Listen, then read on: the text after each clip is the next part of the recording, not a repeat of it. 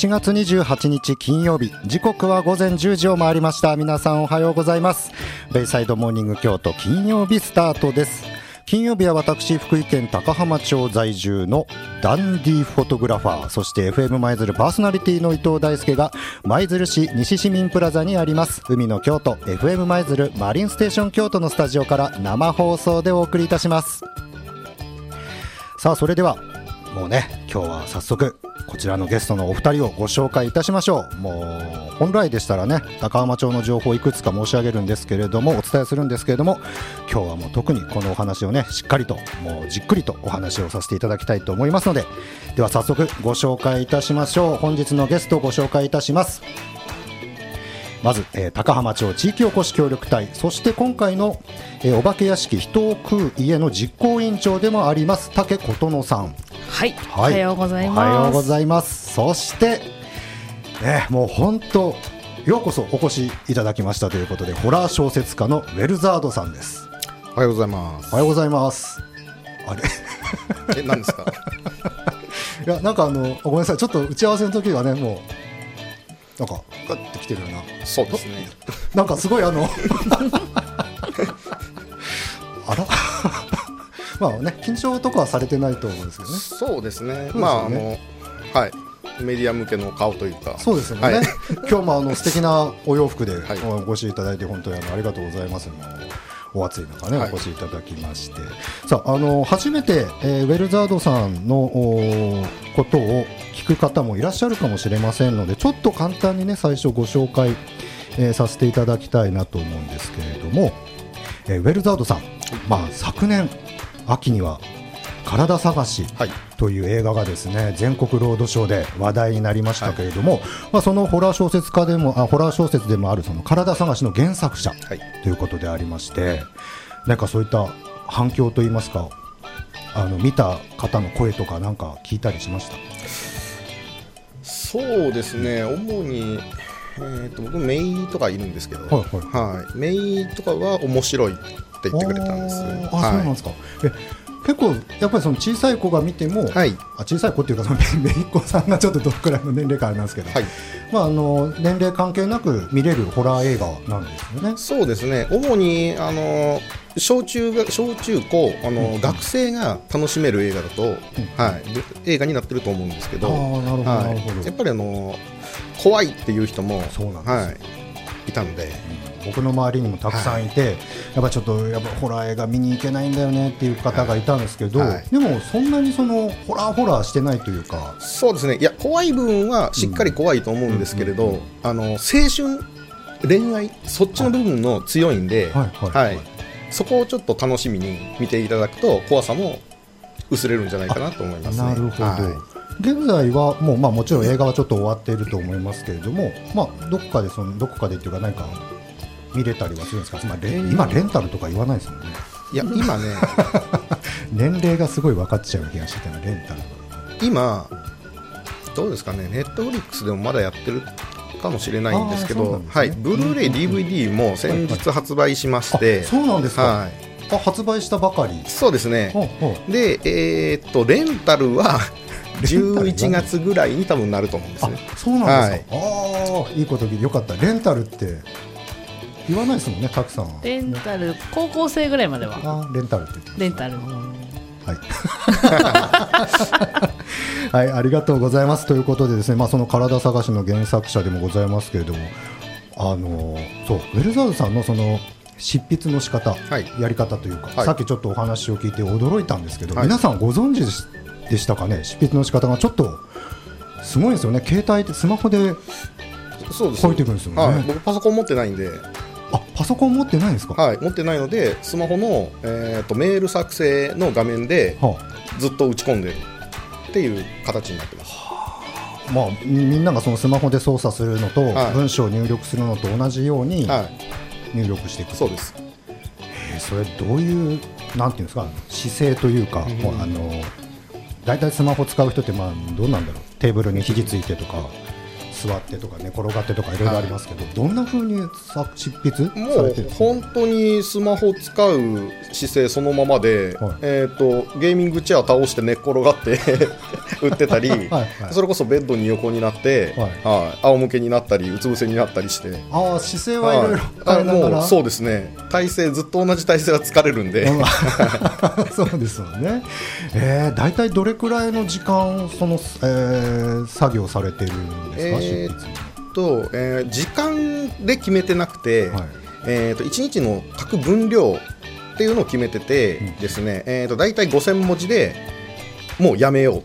て決めてるんですね。5000文字。5000文字ですね。原稿用紙で、えー、400字詰めで、はいはい、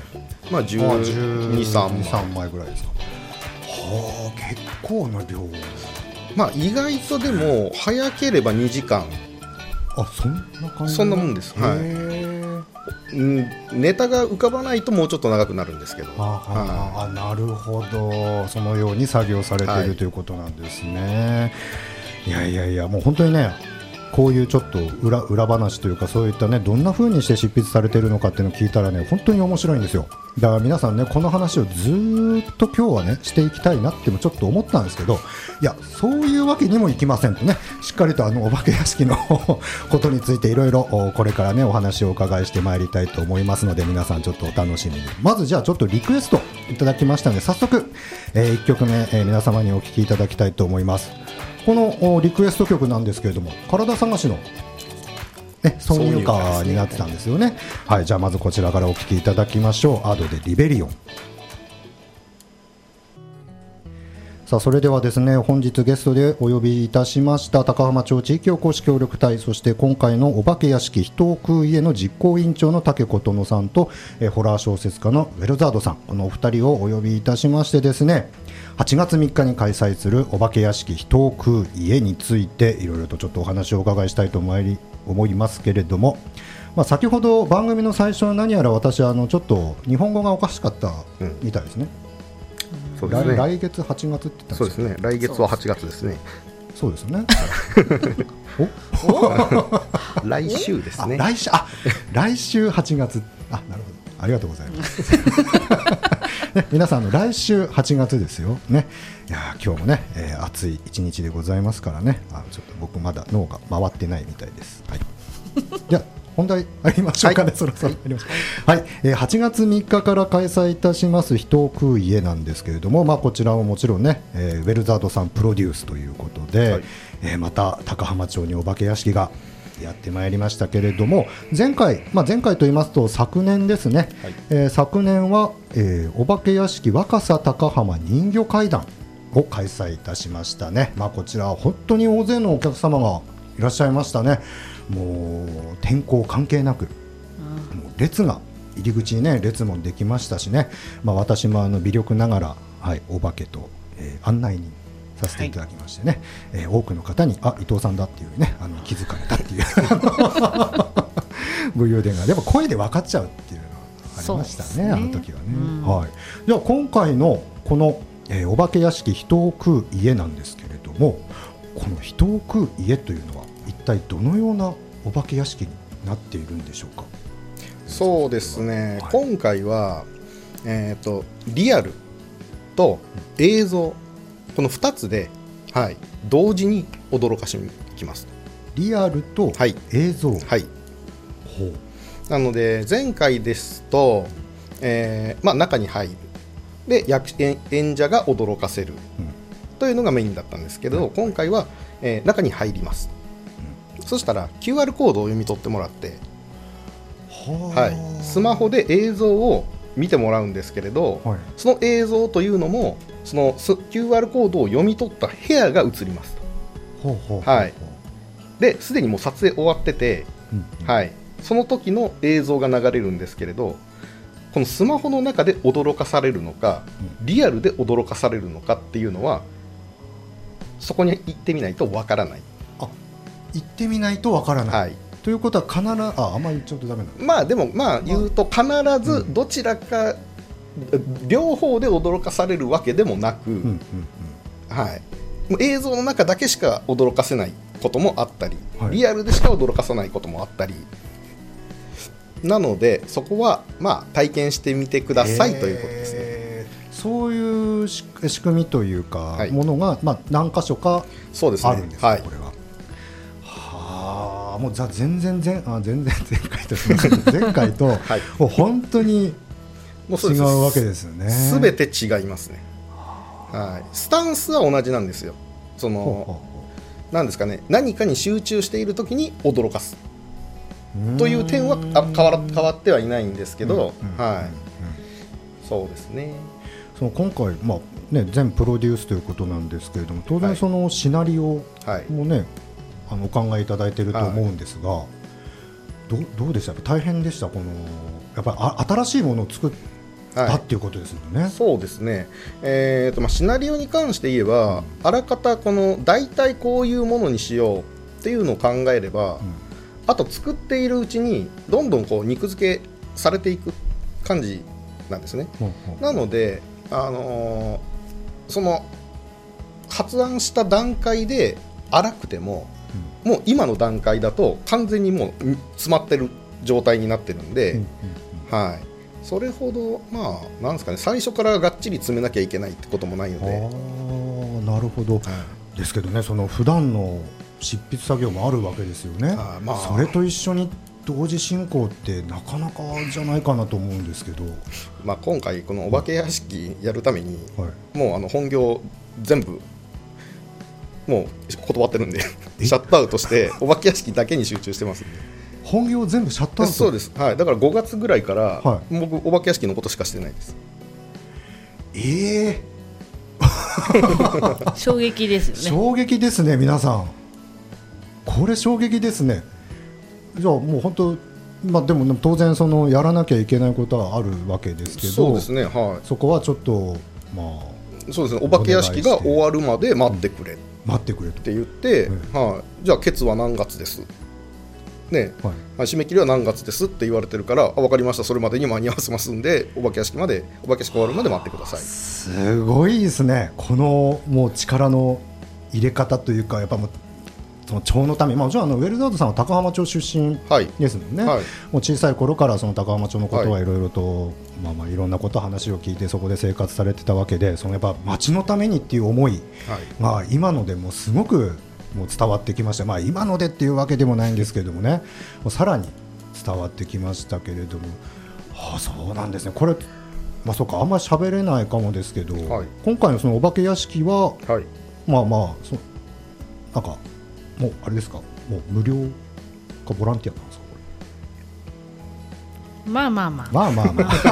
あ。そこはちょっとねいろいろねいろいろね事情がね皆さんね気になっているところかもしれませんけれども、はい、なるほど。いやそれはすごい。で今回そのまあ QR コードを読み取って体験する仕様になっているということなんですけれどもそうなると必ずもうスマートフォンはそうですね。スマートフォン、タブレットは必須なんですけれど、うん、えーと、先日もちょっとお問い合わせあったんですけれど、はいはい、まあ、ガラケーまだガラケーの方もおられるということで、はいはいはい、うちではあの貸し出しもしてますんで、え？貸し出しもしてるんですか、はい、貸し出しあの使わなくなったあの、はい、スマートフォンを、はい。あのまあ、w i f i つなげればあの SIM カード入ってなくても使えますんで、はいはい。はい、それを利用してやってもらうあやってもらうと、はい。まあ、基本は持ってきてもらって。あ持ってきてもらって。なるほど。そうなんですね、うん、いやありがとうございます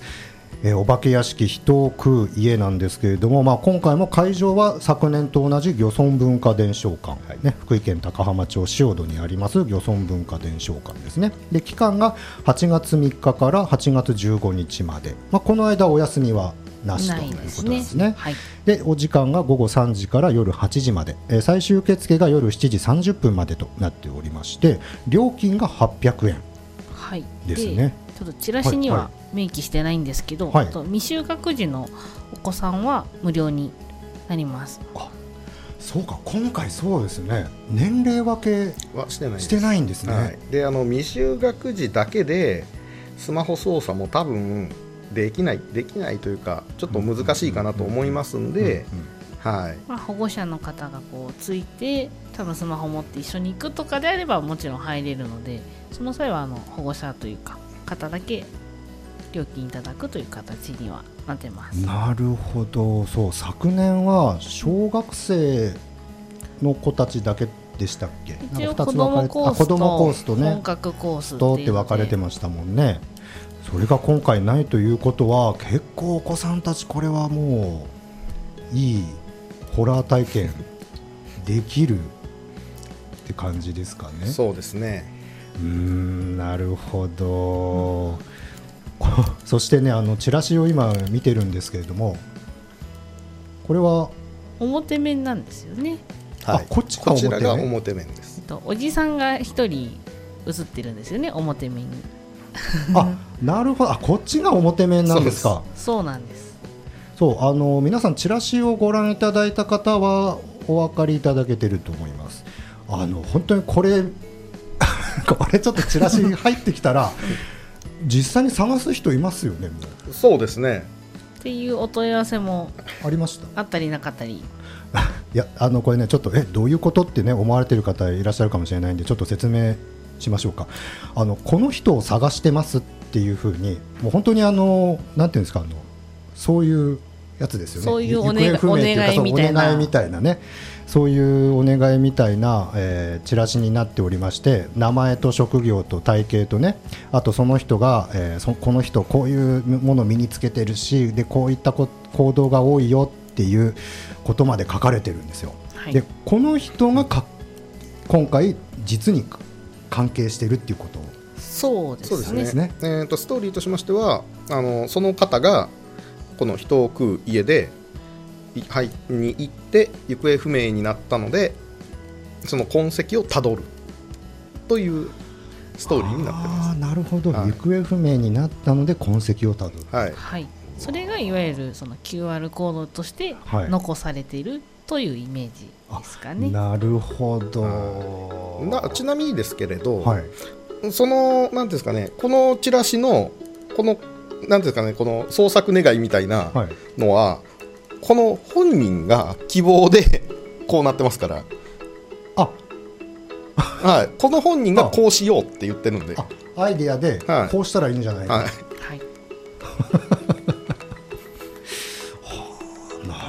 どなすごい方ですね。この方もとあそうか。あのいらいるわけですもんね。一応存在は。存在はしてるんですよね。してます、ね、なんかもう何の話をしてるんだっていうような感じになってきたかもしれないですけど あの皆さん大丈夫です。これあのあくまでも、えー、お化け屋敷のはい、ストーリーのお話と、えー、登場人物についてちょっとお話を今している途中でございます、はい、えー、途中から聞いた皆さんねあの実際に行方不明になっている方はおりませんので、はい、ご安心していただきたいと思いますけれどもそうですか。いやありがとうございます、いやいやまだまだねちょっとお話をお伺いしてい、えー、きたいところなんですけれどもね。じゃあちょっとこちらで一旦、えー、お知らせを。はい入れたいと思います。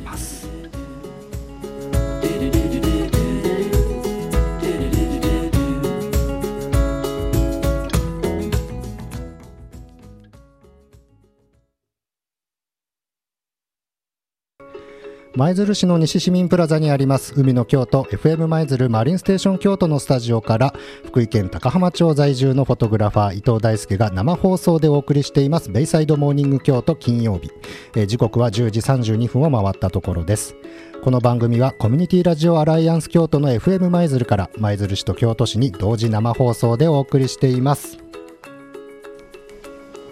さあ本日はですね、え高浜町地域おこし協力隊そして今回のお化け屋敷人を食う家の実行委員長竹琴乃さんと、えー、体探し原作者、えー、そして今回のお化け屋敷、えー、プロデュースの、えー、ウェルザードさんお二人に、えー、お越しいただいております、えー、やはりお二人を目の前にするとなんかやっぱちょっと緊張しますね、僕が。もうさっきのね、ごめんなさい、気象情報、皆さん、すみません、ちょっと聞きづらかったかもしれませんね、えすみません、なんかね、もうじーっと見られてる感がすごい。あこれをねちょっと今回のお化け屋敷でも体験するのかしらって思うと自分もドキドキなんですけどねで先ほどちょっとね少しお話もあったんですけど今回のお化け屋敷は新感覚。ちょっと他ではなかなかないかもねっていう話はね少しされてましたけどちょっとそれをもう一度あの、リスナーの方というか今ラジオを聞いている皆さんにお伝えしてもらってもいいですか？じゃあ武さん。はい、はいえっとですね、いわゆるお化け屋敷ってこう自分で歩いていろんなところがお化けが出てくるっていうのがいわゆる一般的なものかと思うんですけどもしくはまあデジタルでその VR のゴーグルつけて映像の中で楽しむっていうものはまあ大きく分けると2パターン今あるかなと思うんですけどそれをこういいとこ取りというか融合させたハイブリッドな形っていうのはなかなか他では味わえないお化け屋敷になっているんではないかなというところが新科学っていうところですかね。なるほど、はい、大体一回一回っていうかまあ入って終わるまでってどれくらいの体験ができるんですか、まあ、およそ難難しかった。そうですね、えー、と最初に、まあ、動画見てもらうんですけれど、うん、その動画含めておそらく12分10分から12分ぐらいになるんじゃないかなっていう予想なんですけど、はい、大体お化け屋敷、まあ、僕はあんまりねお化け屋敷苦手なんです、はい、入らないんですけど、大体そんな感じなんですか？やっぱまあ一般。場所によるんじゃないですかね、はい、長いとこだと50分とかいうところもあるみたいですし。もうたまりませんねそれ そうですねなるほど、まあ、新感覚でハイブリッド型の、うん、まあ、ハイブリッドタイプのお化け屋敷ということで、まあ、それが本当にリアルとそのバーチャルですかね、ね、それをうまく融合させた、はい、すごいですね、それを、ね、もうでもその案というのは、はい、いつぐらいからできてたんですか？どうなんでしょうね、えー、っと来去年去年の冬ぐらいにはあこれこういう感じのやつやったら面白いかな。っていう案はあったんですけど、はい、それがまあ形になるかどうかっていうのはまだ分かってなくて、はい。はい、今回のも言うと新たな試みとしてやってるので、はい、だから実験的なものではあるんですけど、はい、それでも楽しめるぐらいのレベルにはしてるつもりなんで。はい、なるほど。いやすごいですね。さすがやっぱりもう小説家さんっていうかもうそのアイデアをね降りてくるとかそういうふうに考えて形にできてるっていうのはやっぱすごいですね、まあ、当然そんな簡単ではなかったんですよねここまで来る道のりというかね、もう僕もあのそんな毎日見てるわけではないですけれども、うん、もうねお二人のその毎日の忙しさっていうのはねよくお話は聞いてましたんでね。あれこれありますからね。あれこれねありました。そうあれですもんねそのおば、えー、ねいろいろちょっと募集もされたりとかね、うん、アルバイトのね、ね、スタッフを募集したりとか。もう一応そこはもう準備は万端で。おかげさまであの全員シフト埋まりましたんで。埋まりましたが、はい、じゃあもう準備万端で皆さんをお迎えすることができそうそうですね、ね、はいありがとうございます、うん、さあお二人もちょっとお時間がですねだんだんちょっと残り少なくなってきたんですけれども言い残したこととかはないですか？これちょっとまだ言ってないからここを少し言いたいこととか。えっとですね、あのお化け屋敷のあの各もしかしたら今チラシとかお手元にない方いらっしゃるかもしれないんですけど、お化け屋敷の SNS があ。りまして、それをちょっとアカウントあの後ほどあの大輔さんのインスタにも載せていただけたらと思うんですけど、はい、アカウントがありまして、はい、とお化け屋敷2023っていうのをあのインスタグラムで検索していただくとあのお化け屋敷人食う家のアカウントに飛びますので、うん。うん、そこをフォローしていただくとあのストーリーとかであの作ってる最中の,、まあ、あの今でこそちょっとだいぶ進んできてしまっているので、あれですけどあのストーリーで制作過程とかちょこちょこあそうなんですか。あの今までの撮影の動画撮影のちょっとした裏側のこういう感じで撮ってます的なのをちょろっと。ツイッターとかもあるので、はい、あの見ていただけると。で各その営業日の情報とかも逐一そこから出していこうかなとは思いますので、ツイッターの方はお化け2023でちょっとアカウント名違うんですけど、まあ、チラシ持ってる方はそこに QR コードが、ね、QR コードありますので、はいはい、そちらを読んでいただいて、うんうん、もしない方はあの大輔さんのそれこそインスタグラムから飛んでいただいて、はい、チェックしてもらえればあのツイッターとインスタと見れるのではい。はい。わかりました、まあ、後ほどあの FM 舞鶴のフェイスブックにも、はい、はい、あの情報を掲載いたしますので、はい、はい、まあ、まずはですね皆さん今ちょっとねあ見たいなと思われた方は、えー、インスタグラムのねインスタグラムされている方はお化け屋敷ですね。2023、はい、お化け屋敷2023でアカウントを検索していただきますとねあの制作過程まで見れるという一部ですけど。一部ですけどこれ貴重ですよね。はい。まあ僕もねあのいろいろとちょっと今回はご協力できたのが本当に嬉しかったですね。動画撮影と。まだ仕上がりはねご覧になってないあそうまだ見てないんですけど。あ、もうできできたんですかもうほぼ9割あもう9割ぐらいできてる。はい。じゃあその動画もインスタグラムではいつ載せるかなっていう感じですけど。ね。はい。まあそこは楽しみにしていただいてということで。はいありがとうございます。ウェルザードさんは？そうですね。最後に。今回、うん、さっきちょっと言い忘れたことがありまして、動画撮影してるんですけれど動画が3種類あります。えそんなに？はい。で日替わりで あ。の変わるので今回もちょっとした謎解きというかまああるんですけれど各動画によって全部違ってきますきてますし怖さも違ってますから日によって難易度というか怖さもちょっとね波があります、えー、技と波も出してます。すごいですね。そのシナリオもまあ昨年からも考えられてたってわけですか、はい、まあまあ。へえ、まあ、3種類あるので、はい、もちろんその怖さのランクも違えばその脅かしてくる演出の方法もちろん違ったりもするのでぜひ、ね、なので1日来てもまだ2回楽しめる。別の日に2回楽しめる。でもその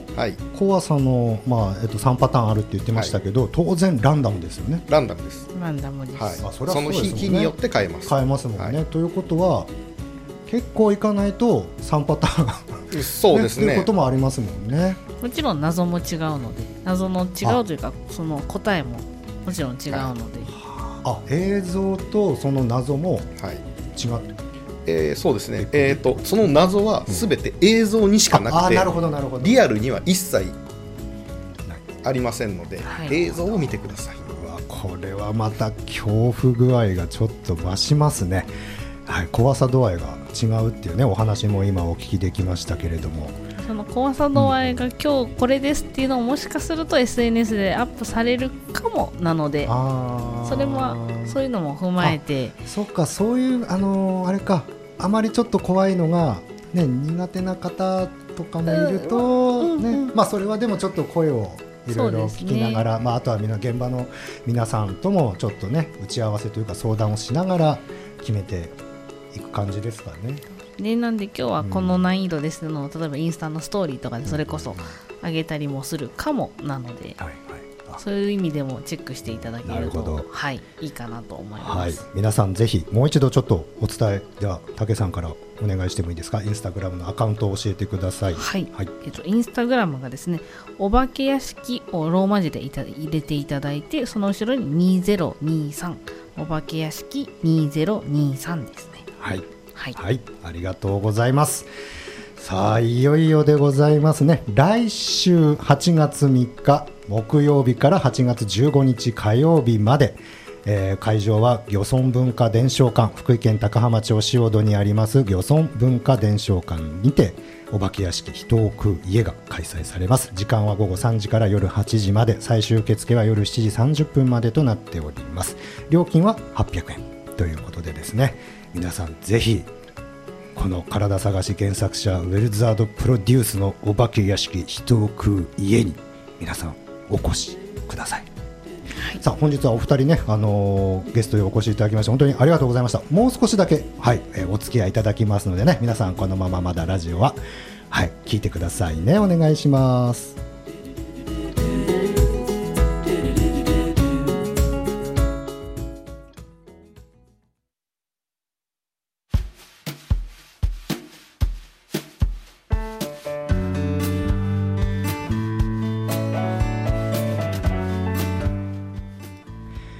さあ本日も午前10時からお送りしてまいりましたベイサイドモーニング京都金曜日そろそろエンディングのお時間となりました。あっという間でございます。えこの後11時からラジオミックス京都お楽しみください。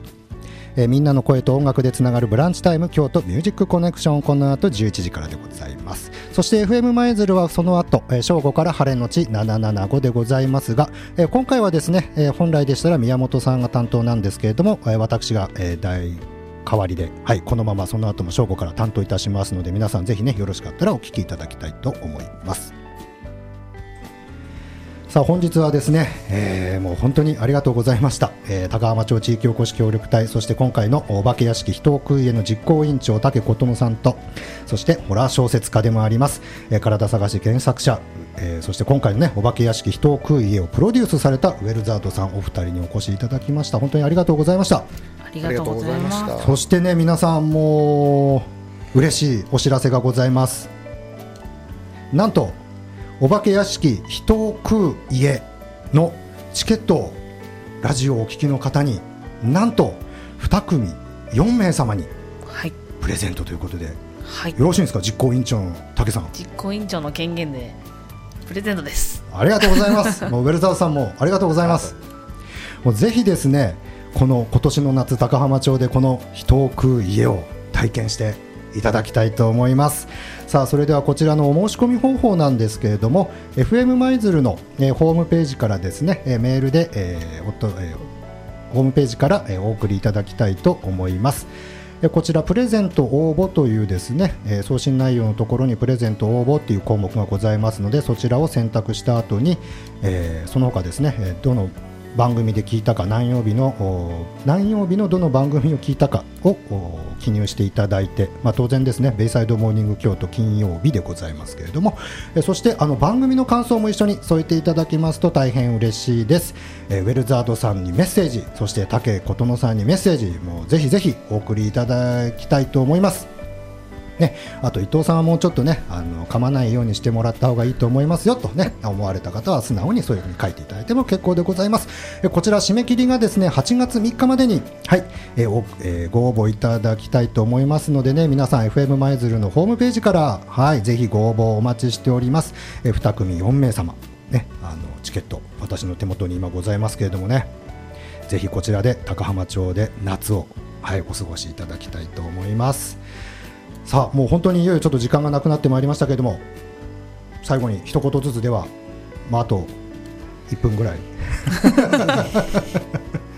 じゃあ武さんからよろしいですか、はいえっと、また去年来ていただいた方もいるかと思うんですけど今年はまたより一層パワーアップした新しいお化け屋敷となっておりますのであのぜひお越しいただければなと思います。そしてあの問い合わせとあのチラシにも書いてあるんですけどあのインスタの DM とかであればあの何時でも大体対応できると思いますのでもし問い合わせ等あればあの電話番号はあの高浜まちづくりネットワークの番号があるんですけどそれ以外であればあの SNS の DM でも大丈夫なので送っていただければなと思います、はい、はい、ありがとうございます。では最後にウェルザードさんまあ、僕が言いたいことは全部あの武さんが言ってくれたんでなるほど。あ当日来ていただければ あの僕その辺りにでうろうろしてると思うので、はい、はい。はい。